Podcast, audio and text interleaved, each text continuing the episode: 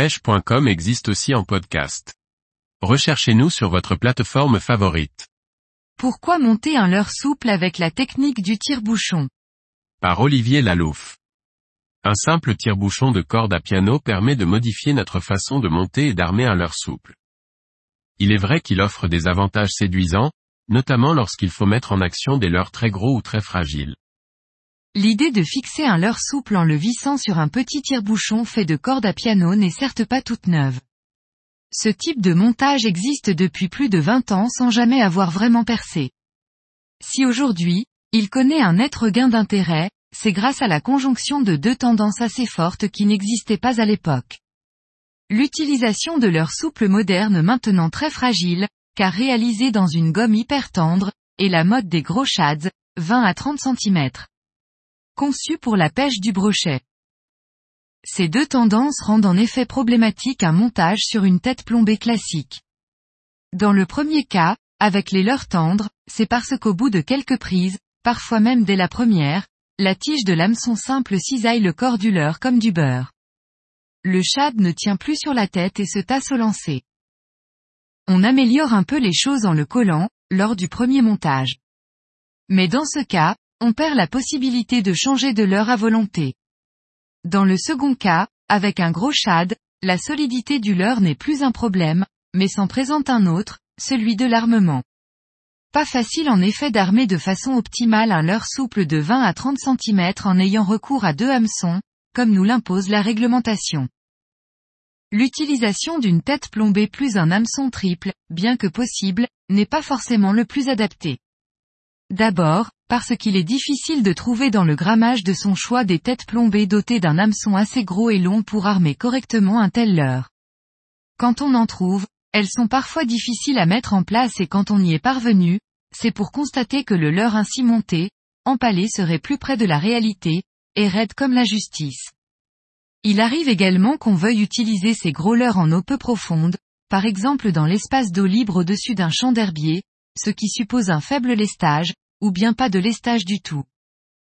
Le recours à la tête plombée est là aussi problématique, car, le plus souvent, un gros hameçon est synonyme de tête plombée lourde.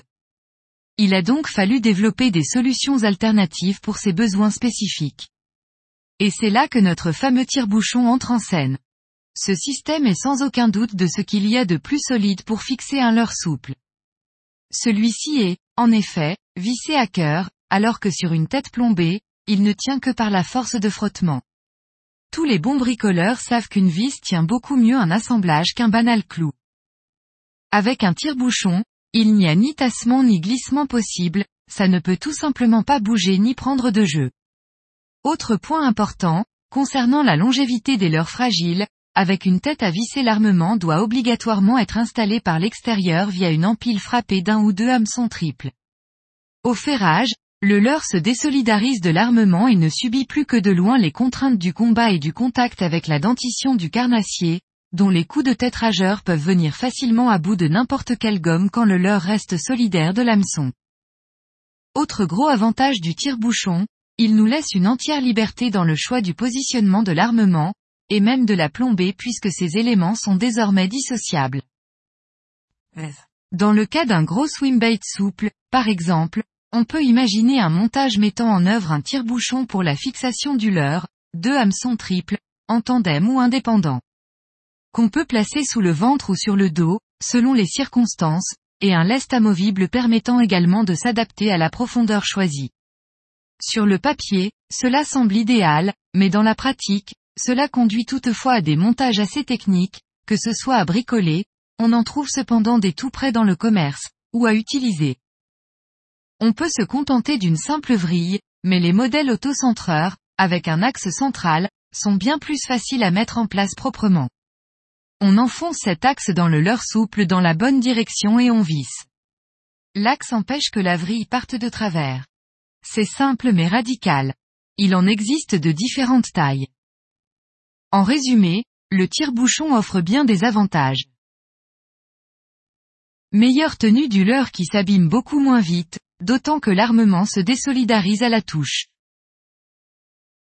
Montage ultra simple et rapide, on peut l'enlever et le remettre très facilement sans l'abîmer. possibilité d'armer dessus ou dessous, et de placer ses hameçons exactement où l'on veut. Lestage modulable, pour certains montages, ou pas de lestage du tout. Plus grande souplesse du leurre sur toute sa longueur. Bien entendu, il a aussi ses quelques petits inconvénients. Montage plus complexe, potence, et plus coûteux. Risque de point faible si les empiles sont mal réalisés et moindre discrétion, empiles et hameçons plus visibles. À chacun donc de se faire son opinion et de le retenir ou pas en fonction des circonstances. Mais une fois assimilé les quelques finesses de bricolage des empiles, mon ressenti est que l'on devient vite accro à sa simplicité d'utilisation et à son efficacité. Dans certains cas avec de très gros leurres souples, par exemple, on n'a du reste pas trop le choix, c'est quasiment la seule solution viable.